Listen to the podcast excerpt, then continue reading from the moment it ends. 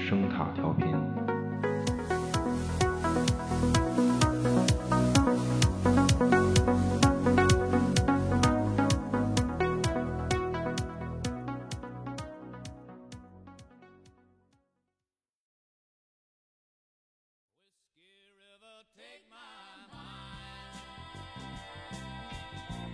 Don't let her memory torture me.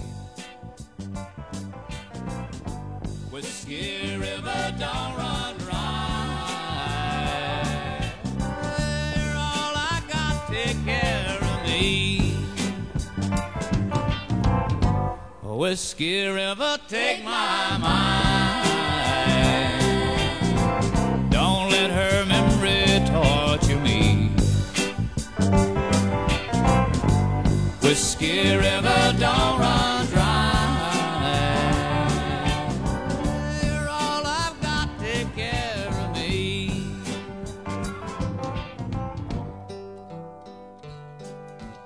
I'm drowning in a whiskey river. 有多少乱伦的黑暗角落啊，大哥？这个偷偷摸摸的还得搞，必必须得搞，一定对啊得弄。对，就他就是一帮被，就整个南边是一帮被伪装之后表现出来的那个人类沸腾原始欲望。啊，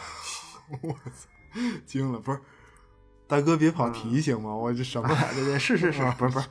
那个对反反这这就就反正社会化要求我们不能吃同类，嗯对吧？对，就于是有了禁忌，就因为因为想想抽烟，所以才有禁止吸烟。对就基这本就是这个他最后就是汉尼拔莱克特嘛，嗯呃他他只有他想吃就吃。对本我纯粹的一个。嗯对，那么你自我就不用说了嘛。你其实不管红龙还是沉默羔羊，自我就是男女主人公。嗯对对，但是对于主角们，那个超我是谁呀、啊，特别有意思。其实这个就这个角色，超我这个角色也贯穿两部作品，三部，哎，两部，三部，三部应该是小说，小说是三部，汉汉尼拔小说里有，啊就是主人公，呃，格雷厄姆和克拉莱斯的上司哦哦是哦，就对是他是克劳福德。这个克劳福德就是那个近乎冷漠的，但是内心极端压抑的，怎么讲啊？在政府里，在系统里是有管理层的，管理层是由人组成的，就这个代表就是克劳福德。用用小说《红楼梦》里的原文讲，就就那个意思啊。管理学里，在管理学里没有仁慈这两个字，嗯只有什么呢？这是就克劳福德这个角色自己内心独白，就他只有他对主人公们的这个既保护，保护完全是因为社社会舆论，舆论的压力，对吧？你探员不能死，什么就就完全是这个。嗯，然后既保护又要压制，还要什么呢？还要利用。我操，就他不是保护不是为了收收税吧？是嗯，是是是，啊啊保护是不知道啊，不知道不知道是。是啊，就他等于在这个汉尼拔的小说里明确说，明明确说，就他这个克劳福德在对于克拉莱斯在单在在克拉莱斯他们单位啊，克劳福德是克拉莱斯唯一的保护者，这是汉尼拔小说里原话，唯一的保护者。不不过也没了，也大哥后来病了，后来也就就不嗯上班了，应该啊死了，死了，后来嗯病病病死了。病对，就当然克拉莱斯的对于克拉莱斯的保护，什嗯么单位里唯一的保护者，这个动机，这个动机，因为克拉莱斯是个女的，你明白吗？啊，就她有男女这种成分，懂吗？哦，不是啊，不是我我我记得他媳妇儿是什么卧床重病对的，应该那个对克服，的啊完媳妇全儿不是对手下仁慈。正如这个原文所言，真的没有仁慈，而且就就就对克拉莱克拉莱斯来说，这个他的这种保护是是克拉福德的保护，是对其他事儿的一种隐忍和和和变异。啊，有所感觉， 有克拉所福德在《沉默的羔羊》小说有所里，感觉，他实际上是照顾卧床不起的妻子。对，就你想这个人物， 你你们就他面对克拉莱斯这个女下属的时候，某种的某种克制，你就你自己想，对吧？就他他作者把这些事儿摊给你，让让读读者自己去产生那些登不了大雅之堂，然后跟社会道德不符的联想，然后你你会你会对自己你会对自己感到不适，啊，我我操的不是。等于是读者自己觉得自个儿特他妈恐怖，对啊，最后就特别、特别高明，他小说写特别高明。就那么对于这个小说《红龙》里的男主人公格雷厄姆来说呢，因为他是男性嘛，啊就真的没有仁慈，就彻底的没有仁慈。纯纯粹的没有，这就是啊克劳福德这个角色不起眼儿，真的不起眼儿。但是为什么？我觉得作为电影版本啊，《沉默羔羊》特别好。其实它真的不仅仅是安东尼奥·霍普金斯和朱迪·福斯特这俩演员好，或者这俩角色，就那个克劳福德那个形象塑造绝了，真的太对了，那形象。嗯不是你你你你知道，我突然想起一个嗯，咱们得联系实际，你明白吧？嚯，你就是在说什单么位呀里头啊总有这种人，大哥哎一大哥或者老哥或者是什么，就他们对于女同事老得就老有那种拉到一边儿，然后就偷偷就谈心啊什么什么，啊，就就找机会和女同事促膝长谈啊那对种，对对嗯对吧？然后啊，然后然后特别莫名其妙的保护人家，啊帮助人家。还啊特别照顾，你能你能明白吗？然后就跟姑娘起腻，各种什么，啊，是什 么什么这他种妈莫莫名其妙，这这个啊，这一点都不莫名其妙啊！他他的动 机难道这还这不是？我反正是从来不给任何女同事买饮料 的，真的，请吃 饭啊门儿也没有， 这你只只能是你请我， 我我的天真 的，真啊，是是是啊，反正不是你你你这么想啊？就我对于这女同事来说，你反正这这个咱俩也嗯啊不了，你费那个劲干嘛呀？啊，是是是 你你你你身材多好，女同事也就是我事业上升之路的垫脚垫垫脚 石，太他妈可怕了真的真的真的啊！是实话实啊啊话啊，别耽误功夫，知道吧啊，？是是你就得把所有的冲动都化作对事业的追求和和为人民服务的这种执着，啊，我我都懂不懂？呃懂懂啊别一天到晚被女同事的虚情假意迷惑，聪明点儿，啊不要被人利用。你很重要啊！你现代社会了嘛，男女平等了，朋友们，你只啊只要不跟你领证，全都是你生存空间竞争者，懂吗啊？本本期精华段落再次出现，这这个不啊知道，这不个知道，不知道，不知道这反复个，提及没有现实生活，啊我们哎不是懂这个。这说回来啊，对我自自己都惊了。啊说什么呢？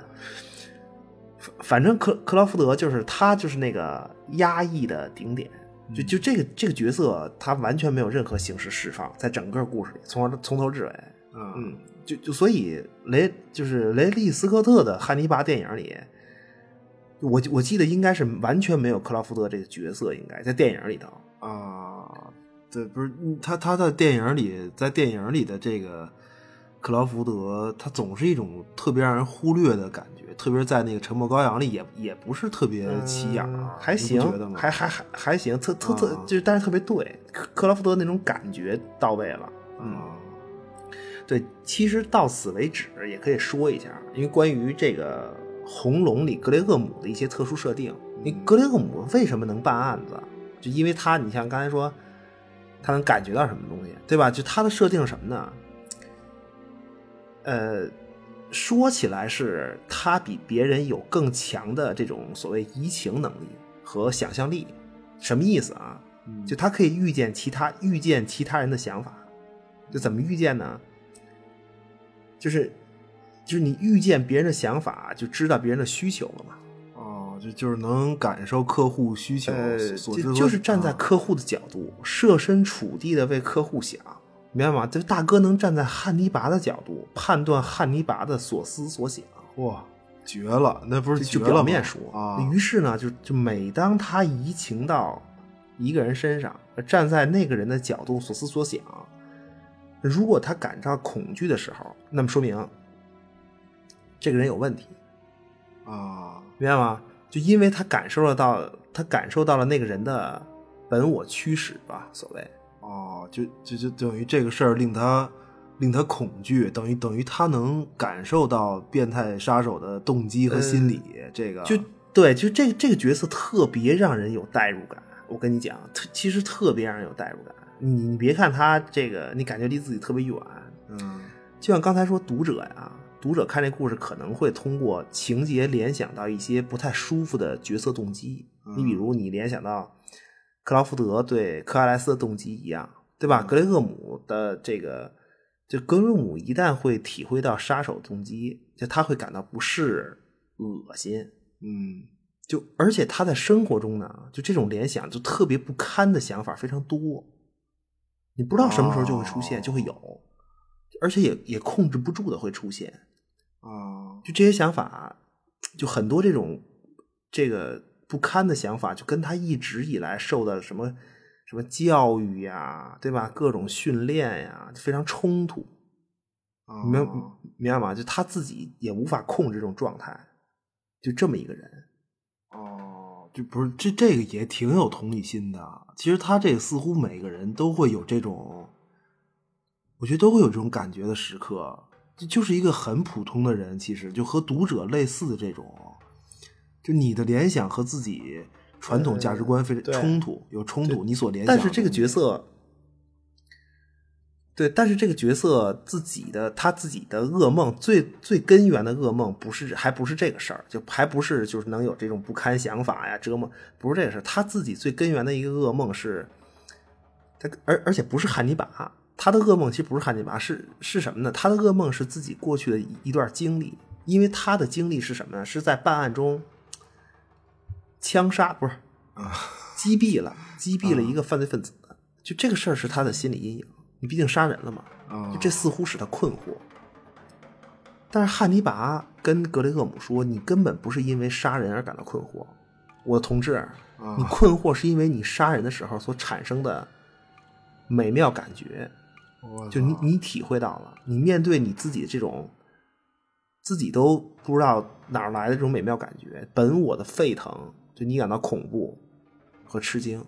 就等于汉尼拔也能感受到格雷厄姆的动机。对对他们互，于是，在汉尼拔拔看来呢，你格雷厄姆的这种困惑，你这是病，啊，知道吗？得哦治他，哦就就这就就你这么焦虑，你治不治愈啊？啊，所以呢，怎么治你病？就你得再次杀人，得爽，明白吗？于是呢，红龙故事的核心罪犯就不是汉尼拔嘛，对对，他他等于是监狱外面的一个连环杀手，呃算是对，就就是多拉德，对就嗯汉尼拔就把格雷厄姆的老婆孩子的地址、家庭住址就告诉了监卫监狱外这个杀手，就是多拉德，嗯等于是让多拉德在监狱外能威胁到格雷厄姆的老婆孩子。嗯然后让格雷厄姆你面对自己亲人受到生命威胁的时候，你的本能、你的本我，你能不能激发出来，再杀一次人？哦，是是一个哦，他他等于就是一个治疗，还也是一个治疗过程，就我要让你成嗯为对一个完人，这对这就种虽然汉尼拔是我操被格雷厄姆抓进监狱的，但是汉尼拔威胁他亲人的这个行为，根本他妈就不是为了低级的复仇，太低级。我跟你说，啊，就是治疗，就非非常高尚，是而且还有一个细节，除此之外还有一个细节，就格雷厄姆那个儿子，他不是妻儿嘛，他有一儿子，他那个儿子不是他亲生的，明白吗？啊，对，但是就当然他爷儿俩关系特别好，然而有一个问题，就这孩子他爸呀是一个是什么运动员呀？我忘了，是棒球运动员应该就，而且还还小有名气，就是就就是那种。你小男孩儿嘛，他他的儿子嘛，就就是那种小男孩儿都特别崇拜的，就那种，你能明白吗？嗯于是呢，又有一个让读者自己联想的恐怖点是什么？是在连环杀手多拉德最终绑架格雷厄姆这个儿子的时候，以他儿子生命相威胁。而格雷厄姆面对的问题是什么？首先，像汉尼拔安排的，就你你杀不杀多拉德，对吧？嗯另一方面是什么？是你在心底，你是不是想让多拉德杀了你这孩子？哦，我操，就这是令他恐惧的那个，就意识不到的本我在作祟，明白吧？杀人可能有快感，这个很好说。另一个是什么？是新狮王登基会咬死所有前窝的幼狮，明白吗？啊，而且对于格雷厄姆来说，自己现在的这个妻子，她和前夫生的那个男孩儿，现在在和自己分享这个妻子，能明白哇吗？这太他妈的弗洛伊德普，这对这这这就个他小说里用了很多笔墨，在就说什么就说自己这个孩子的亲生父亲如何如何，就他很崇拜自己亲爹，就让读者了解这个事儿。啊，就不是，但是他不给你点破，就就跟刚才克拉夫德那个手法也是类似的，呃对等于是，就那对那那那整个故事，因为它不点破嘛，那整个故事就在这么一种，就最后还是回到一个隐而不发的状态里。啊然后汉尼拔等于就一直在通过这些来治疗格雷厄姆对于本我的恐惧。就你你你就就就是你最后你面不面对这些东西，你也接受这些东西，对吧？就他跟格雷厄姆说嘛，汉尼拔跟跟他说说说我们无法创造自己的本性，这个东西就和我们的器官一样。天生而持，说你何必呀、你不接受它，你何何必呢？啊那杀人为什么不不能是一种就是有一件美妙的事情啊？彻底彻底释放自己本性不好吗？啊，他是对对，就是说格格雷厄姆他感觉到难受啊、恐怖，他是有点全盘否认这个东西，对，就是就很有代入感。就他跟我们否认这些这些所有这些事儿，接受这些禁忌的理由是一样的，嗯明白吗？所以汉尼拔就一直在追问格雷厄姆，就你为什么能抓到我？嗯那么你和我是一样的， 就你所谓体会到杀手什么作案动机，世界上根本不存在换位思考这个东西，就所有人都是从自我出发来感受世界，就就于是最后我们每个人都一样，啊，就是所以你才能体会我，因为每个人心中都有一个恶魔，呃，这个对，对啊，就每个人心中都有一个本我嘛，每个人都都在被沸腾的欲望所驱使，啊对，尽管你否认，就包括克拉莱斯，啊就所以我觉得，就你像看《沉默羔羊》这部片子，最大的问题是，就就就是你把克莱莱斯当做一个单纯的小姑娘，什么他妈罪大恶极的邪恶犯罪分子、吃人恶魔汉尼拔，喜欢上他了，就这套逻辑 啊。就是汉尼拔是吃人邪的恶的啊，那啊他一定是邪恶的，啊因为这是禁忌嘛，对吧？啊就那么，这个人身上一定没有纯洁、美好，什么纯真，那谁有啊？啊，克克拉莱斯有小女孩，对啊啊朱迪福斯特啊，啊就于是互补嘛。哎，大恶魔就爱上了纯真少女朱迪福斯特，啊，纯纯真少女还行，对，就然嗯后就是那么，就就其实这俩人在原始欲望这一点上完全一致。我嗯跟你讲，沉默羔羊》的电影里啊，电影里很多的暗示，就朱利福斯特他就是一个为了成功不惜牺牲自己最珍贵的东西的女人，就牺牲自己女人最珍贵的东西的那么一个人，就他有这种觉悟，至少是你明白嗯吗？就你比如，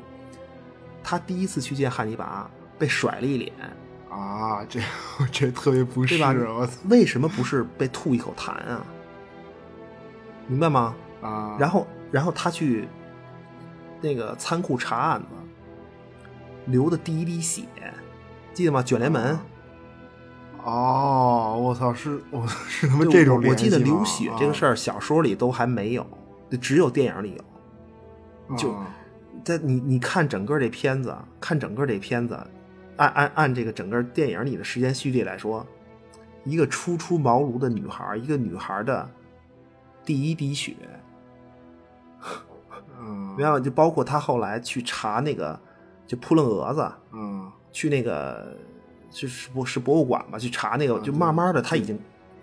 会利用自己女人的优势，明白吗？就那些眼神和搔首弄姿，啊，这啊，他他成长了，也也是成长了，对就一步就一就步啊当然的不具，体说《沉默的羔羊》了，反反正就但是这个系列最让人恐怖或者不舒服的一点还是就就最终回到观众的联想，就你联想出的这些动机，嗯就那么，对吧？你作为作为观众，其实作为观众，那你你你否定或者肯定其中任何一个角色的动机，就说实话，你都是反人性的， 都是反人性哦的，很矛盾，非常矛盾。嗯我觉我我觉得看个电影，在无意识里不断否定自己这个联想，可还行、啊？矛矛盾矛盾系列的顶点作品啊， 这个，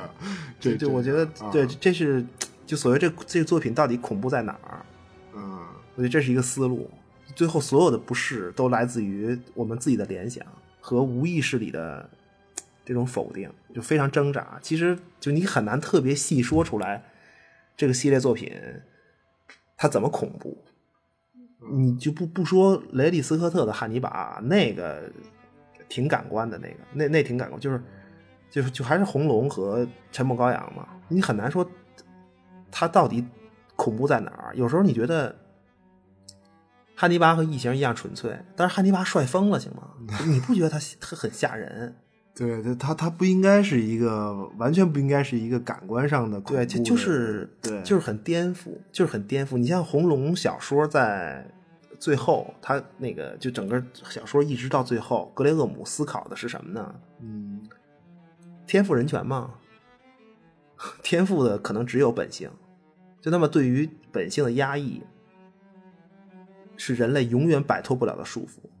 束缚是困惑的根源。选择被压抑是一个，就你肯定是特别不理性的行为。于是呢，于是整个故事宇宙里最原始冲动的人，最有活力的那个人，最纯粹的，就是汉尼拔·莱克特，就因为他最理性，所以最安静，最有礼貌。啊，最最不焦虑，我觉得关键是对不焦虑，一点儿都。但是他被关在监狱里，嗯，被判有罪， 公务啊，就是整个这个。整个世界都是得了虚血病的人，对，然后这呃这、啊对啊，对，就就所谓汉尼拔这个角色，他的救世情节其实也正在于此。啊，大哥就是憋着解放全人类来的，挨个儿治病，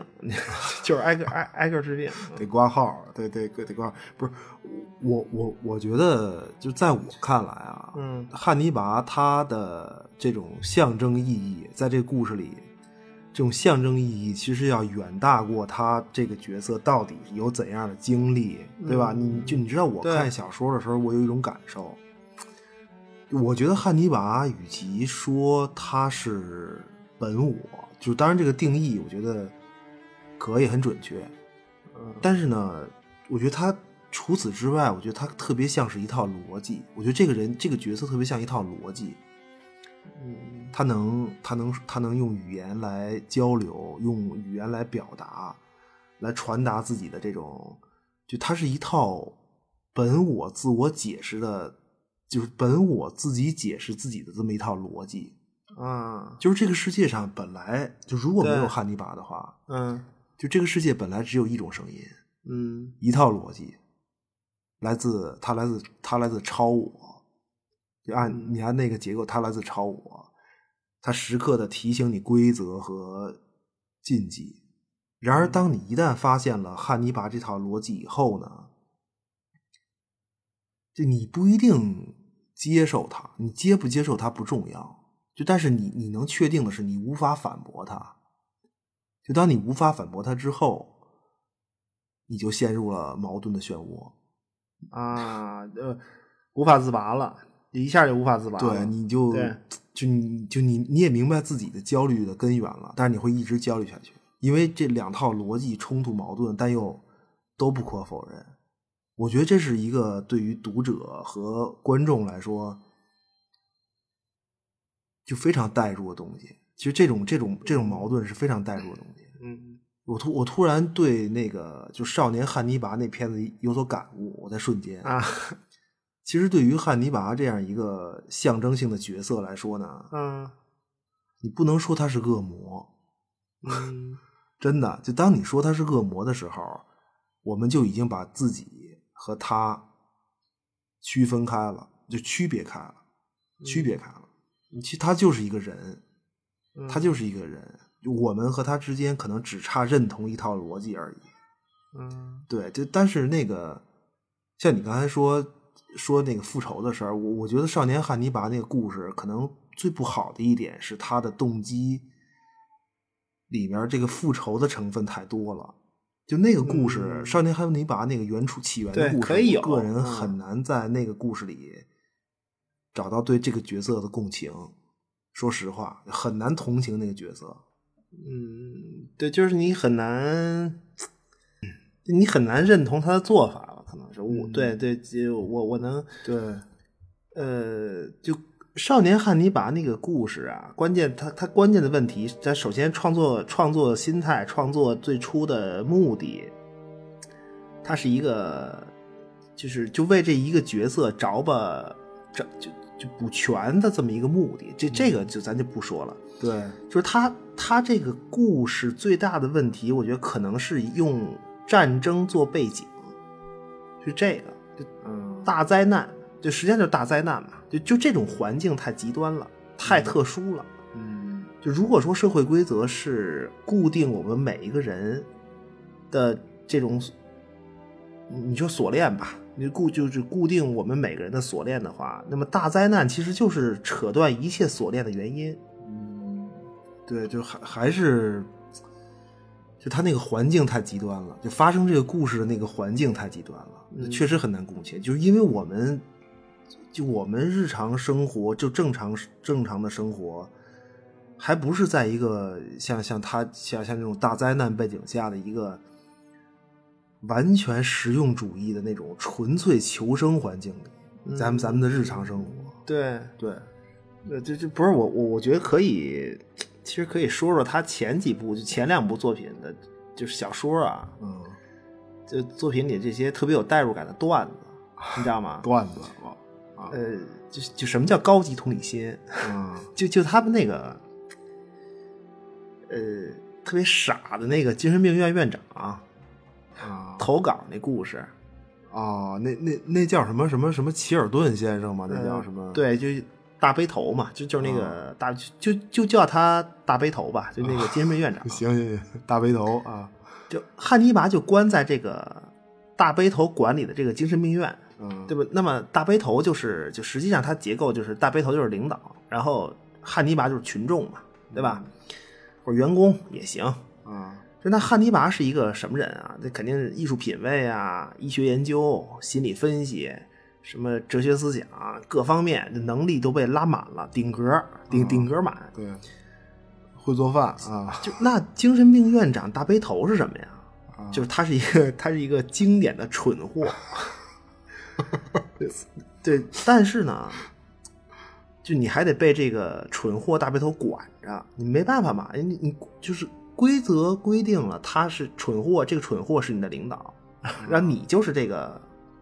被管理者，对吧？就是那结果汉尼拔就，你汉尼拔没法跟这种人合作。说实话，我说的话你都不懂，你说什么我都不知道，对吧？啊，那汉尼拔呢，一不合作，呃大背头就来劲了啊，就就就过来什么图书画报啊，什么信件啊，包括马桶，对吧？就等于是从思想到最后的尊严，全部给你没收，就就整你嘛，就让你不合作我就整你，就就这么一个玩意儿。就他也只会用这个来惩罚，啊，对，不是他他他他别的确实也不行，也也不会对，什么那别的那汉对汉尼拔他虽然被关着，他实际上就是就怎奈学识渊博，他是他等于是权威心理学杂志吧，还是期刊的那么一个这个给就给这个杂志投稿，明白嗯吗？然后然后他一投稿呢，这个编辑一看，我 操，如获至宝。知名学者，对对，知那名学者被结果关那着个啊大背头院长，人家这院长人也号称是搞心理学的，啊明白吗？这精什么精神精神医学什么这种，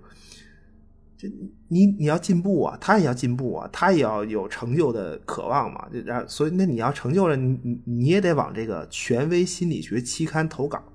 啊写什么写论文啊，对对对发表自己的这个科研成果，对吧？嗯，发对发表就也发过去了。嗯人编辑一看，这这什什什么他妈东西写的，是都什么东西？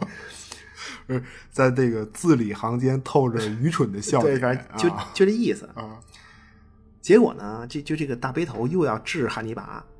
就就给他捆上一个大木头十字架，给捆那儿，嘴戴戴着那个面罩，给啊给给拴那儿，然马后脚马就是嚼子嗯从整个这个汉尼拔牢房，从思想到最后尊严，全部没收，对吧？啊反正也给给 放一电视，啊，也也他妈就这点能耐了，也也对，就就啊是给他放一电视，给一一有一个老牧师还是谁，就跟那儿讲，就是给就给他讲宗教这那这那啊。洗涤心灵是啊那范林汉尼拔就反击，啊就他他说这个说哎，这特特别优雅，特别优雅。他说这个散发着沁人心脾的高贵。他说这啊个， 哎，领导，你留意一下刚才没收我的那堆杂志，就你啊你自己找找，仔细找仔细找找，里面好像有你的一封信，是那个权威期刊寄过来的，但是不凑巧，就这封信呢，传达室犯了一错误，他把这封信呢夹在我订阅的杂志里给我送来了。啊送错了，对，送这错个地儿了，很啊抱歉，就我对不起，我我看了一眼这信，就是这个这这这是又一封信，这是又一封啊给您的退稿信，您一定把它收好了。 然后，然后大背头一听就我我我干你，啊 我然后就完了。啊，我急了都，对吧？你、啊你就就反正就这故事就完了，就你看你带入谁吧。你要带入大背头，那我们就我我我我们都有过面对天才那种就自惭形秽的时刻，嗯反反正我有，我我啊我是有，就是他你的能力能力天花板嘛，你嗯你就是在这儿，人家就是在那儿压你压的人头不过气来，对，对吧？就那你要带入汉尼拔呢，很正常，这个反正你总觉得领导什么都不懂，业务上白痴，然后还一天到晚只会因为就迟到扣我钱，哦，就就这就种这种想法，啊就这种想法每个人都一定会有，就很日常，非常代入。就它它是一种特别低级的惩罚手段，诚心的。嗯，但是我觉得在这个故事里，我们面对汉尼拔这样的，可能我们都是那个啊，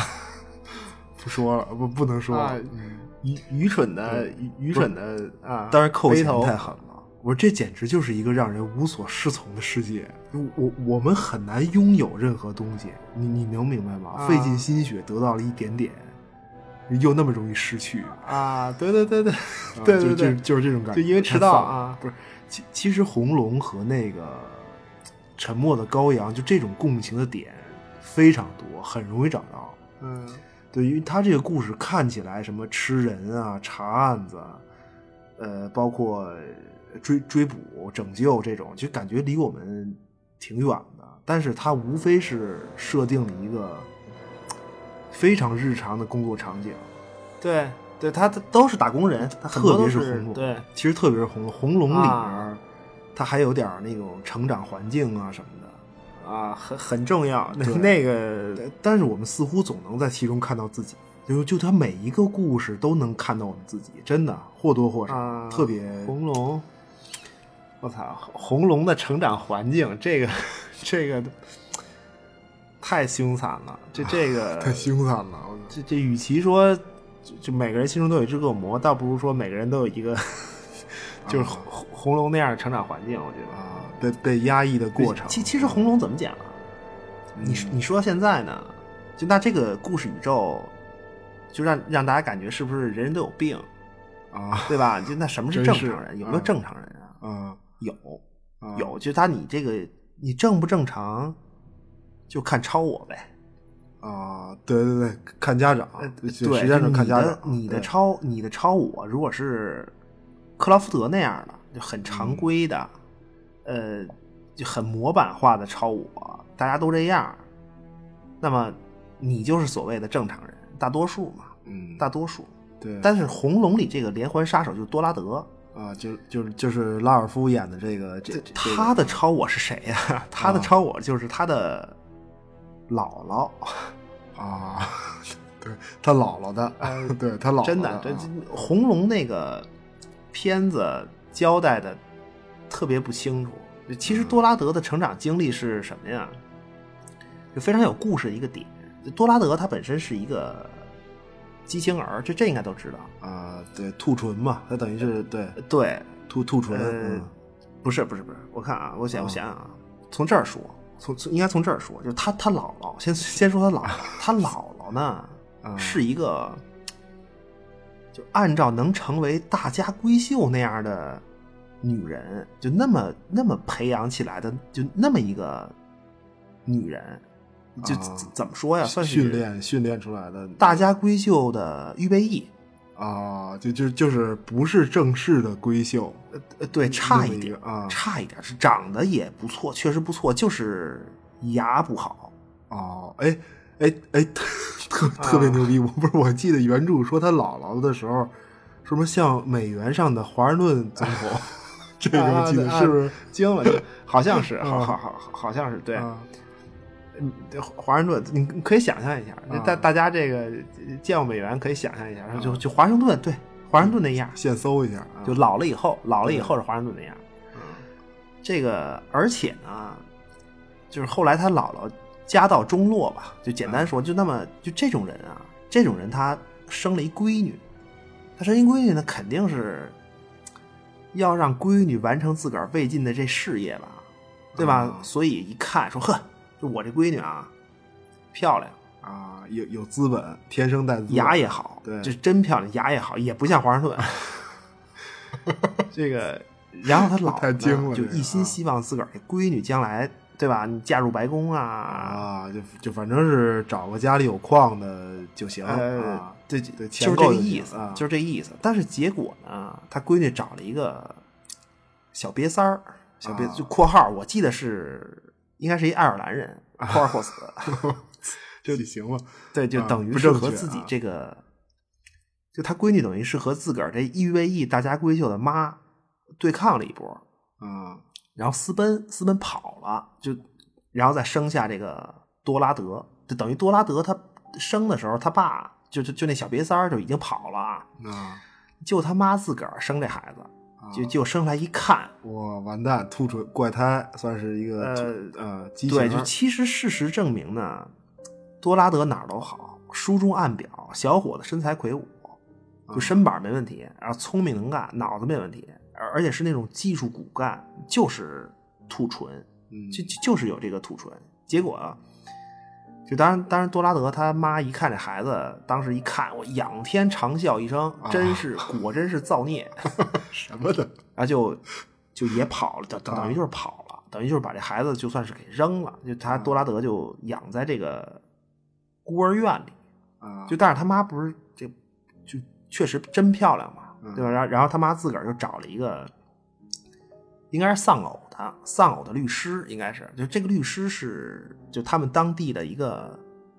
政治明星，啊，就是就反正真是要奔着进白宫那路子来，啊嗯有点儿对，就反正就是这么一个开局，啊就开局就是这样。后后来呢，就当地的这个很多医生啊，就也也帮助这个小多拉德做整容，就这这孩子刚新生儿的时候就帮助他做整容，因为他那个兔唇是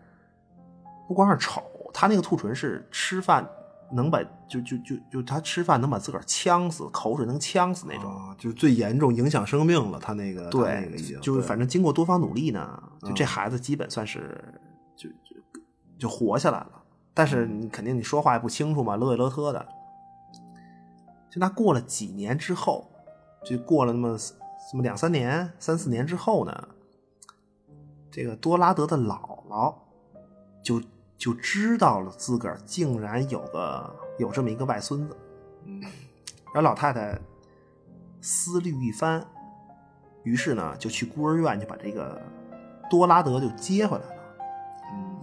接回来以后就谈不上照顾，你就是养动物，明白吗？就这孩子你说话也不清楚啊说话不清楚，对你当姥姥的监护人，你你不得啊训练这孩子呀，对吗？耐心的教他什么说，就你跟姥姥说啊什么啊亲亲大脸蛋子 啊，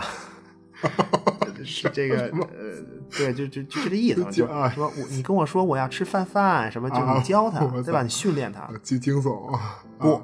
没有啊，是啊都没有，就教多拉德一个词儿啊妈妈，啊，就啊，就就他啊，对对，他就是反复训练这一个词对儿，就呃对就对就就让他说妈妈，啊就教他这一个词儿，然后呢，别的事儿就不管了，你你你你你你你别的你爱说成什么样说成什么样，我也不管，嗯然后就把这孩子扔在这个阁楼上，就嗯就大房子嘛，扔在阁楼上，到什么程度呢？你你三四岁、四五岁孩子，你怕黑吧都，嗯对吧？你你你你你怕黑，你就得开灯。那老他姥姥说，那你随便开灯还行，啊不行，就多拉德房间那灯绳儿啊得剪断了，剪短了，啊，就他够不着嘛，呃律律法森严，姥姥律法非常森严可怕啊！嗯那几岁的孩子尿炕，这不是巨正常的事儿吗？很正常，啊啊不行不行，一尿炕就骂。然后这个就大半夜孩子他自个儿睡啊，他就一尿炕，屋里黑，明白吗？啊孩子浑身都是湿的，睡着难受，孩子又害怕，自个儿下床，屋里黑，结果这孩子撞的头破血流的，跟屋里头，啊，但是不许哭，不许哭，特别牛逼，不许哭，老是嫌吵，但是这个老尿炕怎么办呀？弄得到处都是，啊，特别邋遢，对吧？啊？对小小小邋遢，小小邋遢，真真真呀，真邋遢，真没人喜欢他。嗯对啊着，这个姥姥呢就把这孩子男孩儿男孩儿啊，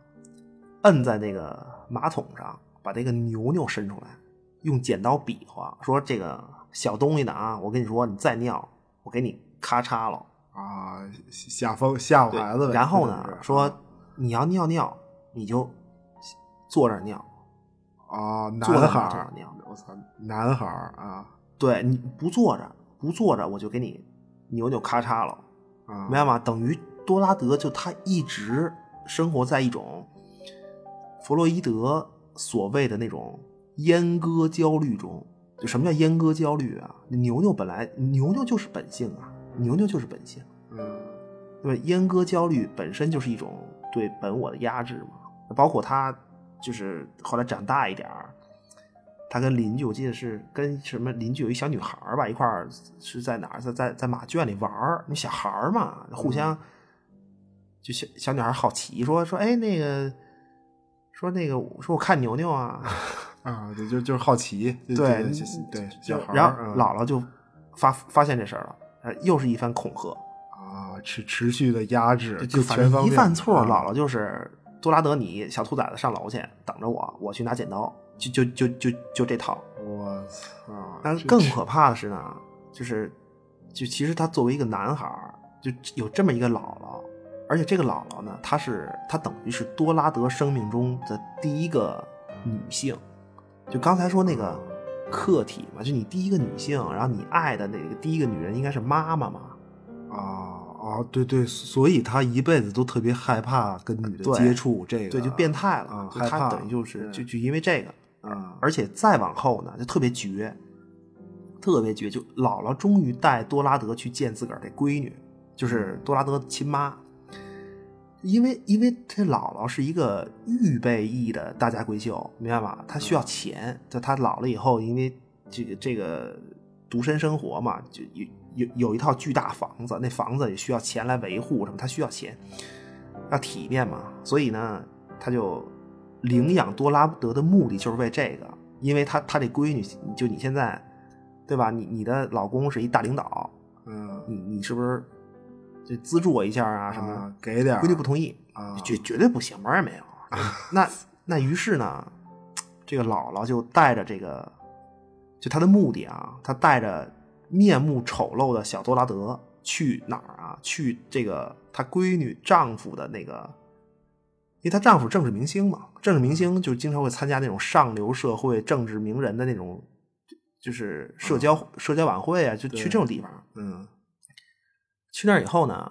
当众展示他这个小多拉德，啊明白吗？这这孩子他就会说“妈妈”这词儿，啊啊，对对，我的这个目的不是就这个当时特别炸裂，对，就然妈后然妈啊那后事儿啊上流人士政治聚到处会喊，这么一个啊面目狰狞的孩子，口齿不清，相貌丑陋，扑过去就就就就找那个政治明星的太太叫妈妈，你你想想，啊，我操，流着哈喇子什么的，就对啊，就就那就等于种最后啊她老她闺女的老公就也因此就结果他政治道路一蹶不振，就因为就因为这个事儿，对，丢面儿了，也就有失这个对对大概就这么一个线索。嗯而关键是什么呢？关键后来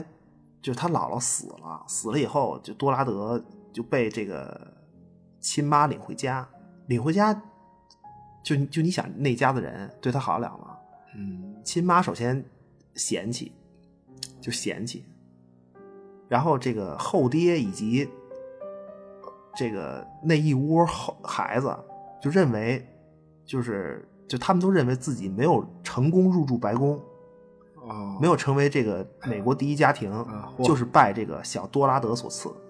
哦对，然后然后结果到最后呢，就就就当然实际上这个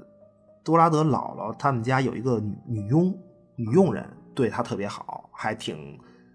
还挺能让她开心的。但是呢，哦最后阴差阳错，她有一个误会，她认为这个女佣是出卖了她，就跟姥姥通风报信儿了。哦明白吧？就等于这个关系也没了，没了以后，最后这个就多拉德在心理上等于最后唯一兜兜转转转了一圈儿，最后唯一在心理上依靠就还是这姥姥，哦等于姥姥就是权威，姥姥都是对的，最正确。姥姥叫他狗脸儿，狗脸儿对就是那你三瓣嘴对对嘛，对狗脸儿。狗脸，嗯然后什么什么姥姥捡他小鸡 鸡的威胁，各种刺激，什么都对。嗯好男孩儿，好男孩儿就得在马桶上坐的笔直的小便，对吧？这这是对的，姥姥说的。嗯，那最后，超我建立，就这个超我彻底建立，就意识里约束你的那个家长成型了，就而且是最可怕的是那个超我是一个，实际上是一个你要成为的那个人，明白吗？嗯就你要奔着那个去，因为它是正确的嘛。嗯就你要成为那个人确立，就是他的姥姥，就就所谓弗洛伊德理论里，他很典型嘛，就是儿童是成人之父，就他的多拉德的经历，最后就童年经历确立了自己的超我，就就就这意思，就然后然后决定了你的未来成年的一系列什么杀人啊什么，就就这意思，啊就那多多拉德小伙子后来其实。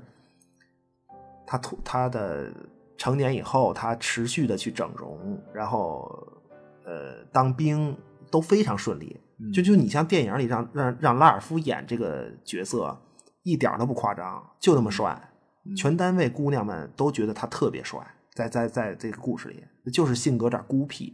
没了，没别的毛病。嗯他脸上那伤疤根本就不是事儿，对，嗯但是只有他自己，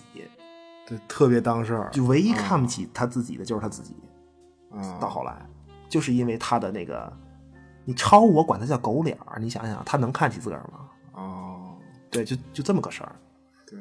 嗯，就对，我觉得童年阴影其实对每个人这个事儿，就童年阴影这个事儿对每个人都适用。我觉得这个更有同理心。嗯其实，其实我在他身上看到的一个一个最最最能代入的，就是就所谓不自信嘛。就我觉得每个人都会有这啊种就不自信的时候，或者自卑啊，或者什么的。呃，对，多少我觉得多少就都就会。我们的成长环境里都有过，肯定都有过被家长毫无道理的那种野蛮压制过，一定有，啊，或或多或少，或或多或少总总会有。对，其实它是一个，就这种事儿，它是一个很好建立同理心的一个角色。嗯其实，他他只不过是就是多，因为多多拉德比较极端，他变态了嘛。嗯对，就就所谓性对象和目的，最后他等于多拉德他变成一个。杀人啊，什么就获得释放的快感，哦这种那直到其实他直到最后，因为他们单位多拉德他们单位有一个盲人姑娘，就跟他终嗯于搞对象成功哦了，嗯啊成功了。对，因为他是多拉德，他他等于他是说到最后，他是怕别人审视他的眼神，你你明白吗？就他你你你正常人和盲人，你看一个人的那个那个眼神是不一样的，对你很自然的你对你就会上下打量或者或者怎么样，还还是介意形象，或者跟你对视，对对吧？但是盲人他不会，最后他就跟一个盲人姑娘就是嘖好了，对对，等于他好了以后他就停止继续作案了。嗯，就就不再继续就不想再继续杀人了。嗯对，就就就一旦这个搞对象成功，就他就找到了一条正确的心理通路嘛。嗯对对于本性的就本我释放的一个正确心理通路。对，简单说就是这么一个过程。就你像他在跟这个姑娘好了以后，多拉德心里的想法是那种，就超我嘛，姥姥我诅咒你，对吧？就你无法阻止我这种。挺挺挺可怜的一角色，这这嗯个就就等于他成功跟姑娘搞对象之后，就开始对抗这个超我了，算是对对，就就直接跟姥姥开撕。对，嗯，就其其实所谓那个红龙本身也是姥姥吧，我我我我一直感觉他是不是就是跟姥姥是一个人啊？呃还是红红龙是对红龙是多拉德眼中的那个变异的那个姥姥。啊，呃，怎怎怎怎么讲啊？就是红龙那个画儿，其实其实那个红龙就是撒旦，嗯就是撒旦。他画画人叫什么我忘了。就书书里有书里有这个，就英国的一个画家嘛，他出身非常寒微，本身这个画家出身就非常寒微，就但是艺术成就比较高，啊，他是一对个是什么版画家吧？应该他他那个红龙是这个画家是给圣经配的图，呃，对，就但是这个画家一生都在追求被认可，啊，因为他出身寒微嘛。嗯对，就就就就这个，就就红龙这个形象，它是一个整体，它它是一个被怎么讲？它是一个被可怕的超我姥姥扭曲了以后的这个多拉德的本我表达，就是这个红龙。嗯，对你最最终，红龙其实变成了一个多拉德想要成为的那个自我，你明白吗？就他、哦他放弃，啊他他多拉德对总在说，就是他放弃令自己自卑的这个人类外表的一种强悍形象，就是这个就是这个红龙。就他想变成变成红龙，对，因为我觉得红龙那个样儿特别给人一种嗯，全面胜利的感觉，然后完全征呃服，完完对，征服一对切他那对种，对于其实对于多拉德来说，它是一种红龙是一种就本我在困境中寻求突破的诡异方式，就非常畸形，最后变的，就你体现出来就非常畸形嘛。对，其其实它整个这个这个红龙这故事，这这这本书，就我最震撼我的是那个记者， 啊，对，就他的故事特别隐晦，但是特别好，真的。就我记得刚才说过吧，就是在这个宇宙里，啊说，媒体、报纸、什么大众舆论是一个势力，我是说没说这个？好像忘 了，好，好像说对，了就哦这个啊这么讲啊。啊，就这本小说叫《红龙》，嗯如果说红龙是撒旦，是什么连环杀手多拉德的畸形的这种本我表达的话，那么作为故事里舆论媒体的代表，有这么一份小报，小报叫什么？群众闲篇报。 对。啊，就我我我也记不清原文了，反正就这意思吧。啊这个闲闲篇儿报，这个专门扯闲篇儿啊，小说《红龙》里有一位至关重要的记者，叫叫什么呀？应该叫弗雷迪，应该叫弗雷迪。嗯反正就呃，这他这个就他是这个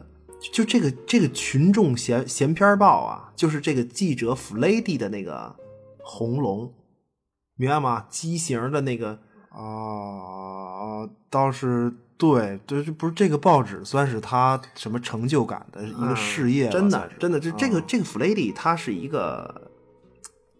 应该是南美人，应该是南美，就是属于属于那个少数族裔嘛。嗯啊而且呢，他相貌丑陋、猥琐，嗯对他他他不是嗯没有残疾，他就是长得丑。就我就我印象特别深，就你说嗯纯纯丑，啊你形容一个人，比比如说双眼发光有神，一般怎么形容啊说什么明眸皓齿啊就行了吧？对对吧就是眼睛亮、牙白呗，呃这个对啊，就这种形容都不包括对五官的评价，就都不包括对五官端正好好好不好看的评价，明白吗？就我觉得明眸皓齿是一挺低的一标准。啊，是是是啊，你你或者说这什么，就是就是眼睛贼光闪 亮，犹如繁星闪 耀。贼光贼这这反反反正就是亮呗，哎对对啊，反正你就都得这么写，对吧对？啊他不是，这个弗雷迪不是，就他的形容他的外表啊，就是连他眼睛里的光，就像什么呀？啊你地上撒尿，啊！嚯，真的哦就是地上一滩尿反射出来的那个光，真的真的，你想想，这到到家了，这个这就猥琐的但是呢，就就就反正你对他的形象，所谓什么猥琐到什么程度，我你嗯你有一个、对吧？有一感觉。啊但是呢，弗雷迪人家作为记一个记者，非常有能力，新闻嗅觉顶级，职业素养天花板，文笔天花板，各方面无可挑剔。啊，全是天花板啊，各种天就花那板他他最开始在那种正经大报社工作，啊，这正经报纸、主流报纸差不多啊，主流差不多，报纸但但是他就是慢慢发现，他发现一个事儿，就自己这么厉害，那么厉害，可是，就你就你这个人，具体你这个弗雷迪，你这个人，没有人关心，就你叫什么什么都无所谓，就类似什么呀？就你比如打一比方啊，不准确，不准确，就咱咱们看新闻，就那个主播，新闻主播播音员，嗯你肯定认识他，嗯对吧？如数家珍，这这这这男的叫什么？有几个女的叫什么？就这主播都很有名儿。对对，都知道明星嘛。这些主播啊他甚至可能可以是这档节目的一个品牌，啊，活招牌对啊。但是活招他说的那些词儿，他说的那些事儿，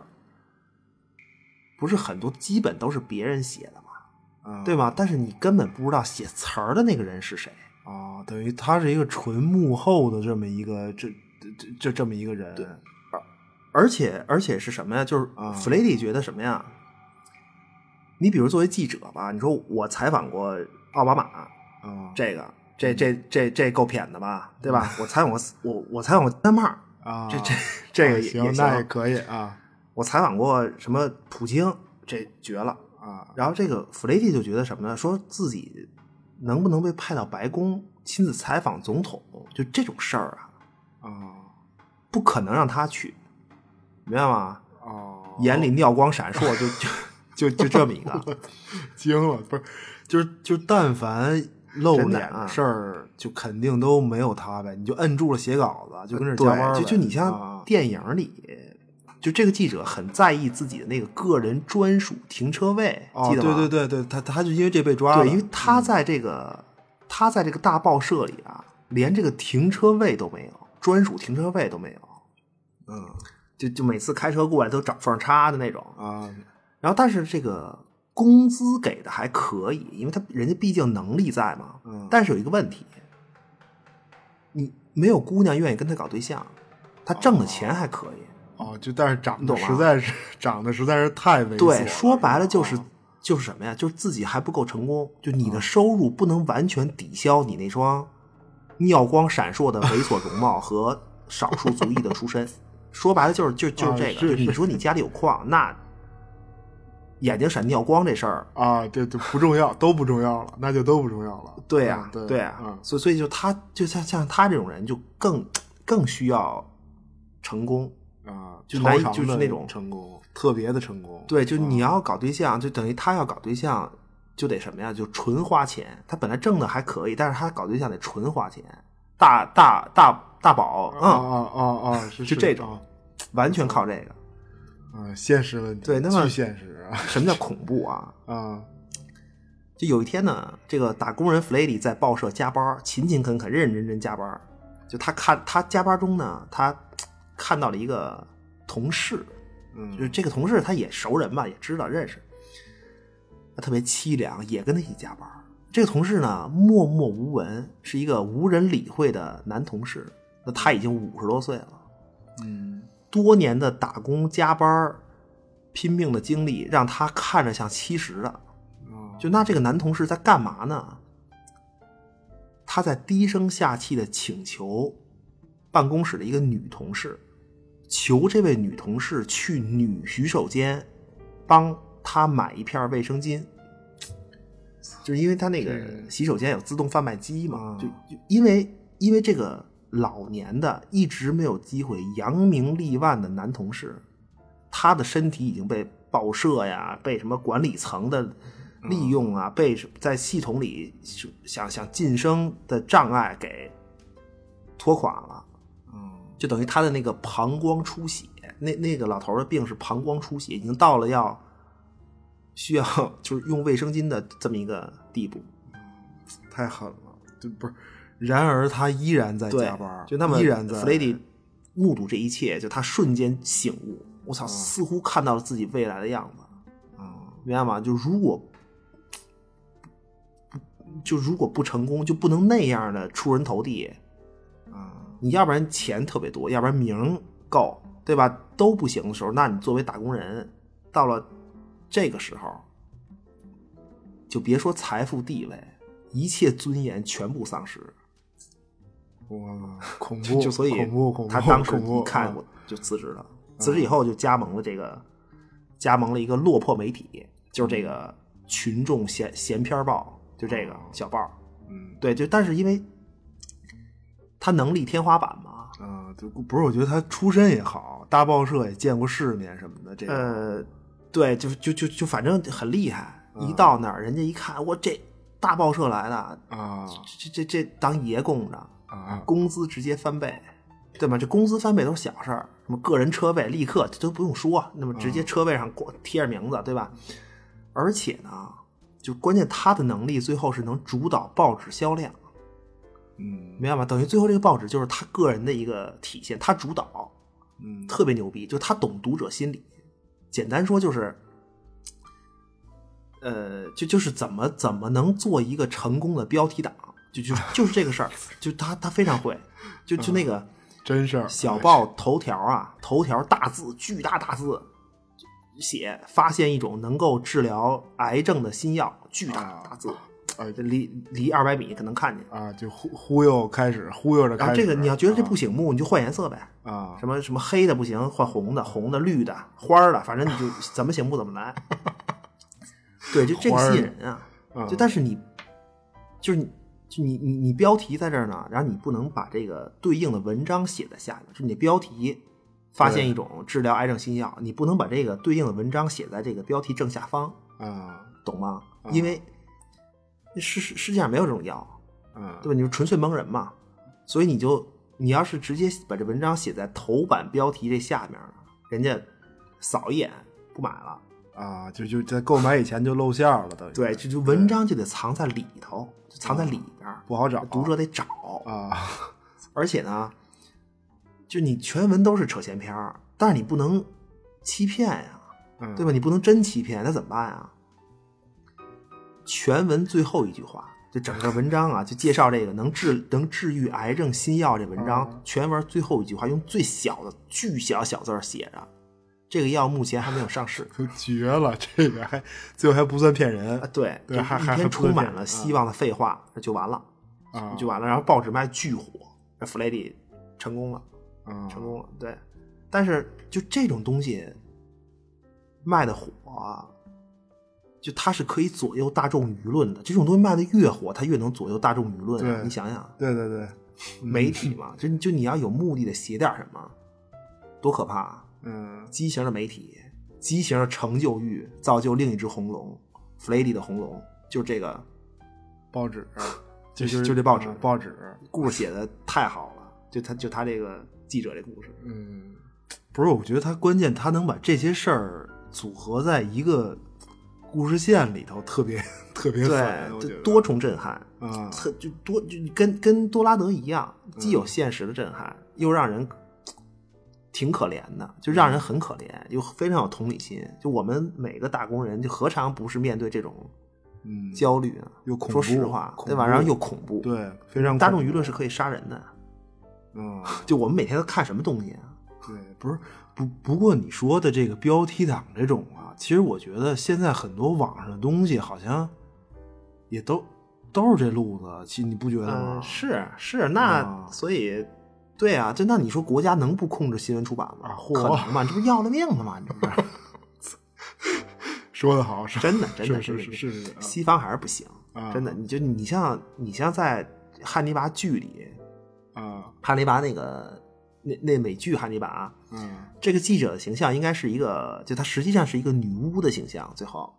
啊对他应该是一个红头发吧？呃对对对我记得对是一个红发头发一一个嗯个，对，就他他那个剧版等于是把那个媒体、大众舆论、社会传统价值观，就这些东西，他就有点儿妖魔化了，你明嗯白吗？对，就通过这个女女巫记者的操控，嗯就就这种感觉，他跟汉尼拔有点儿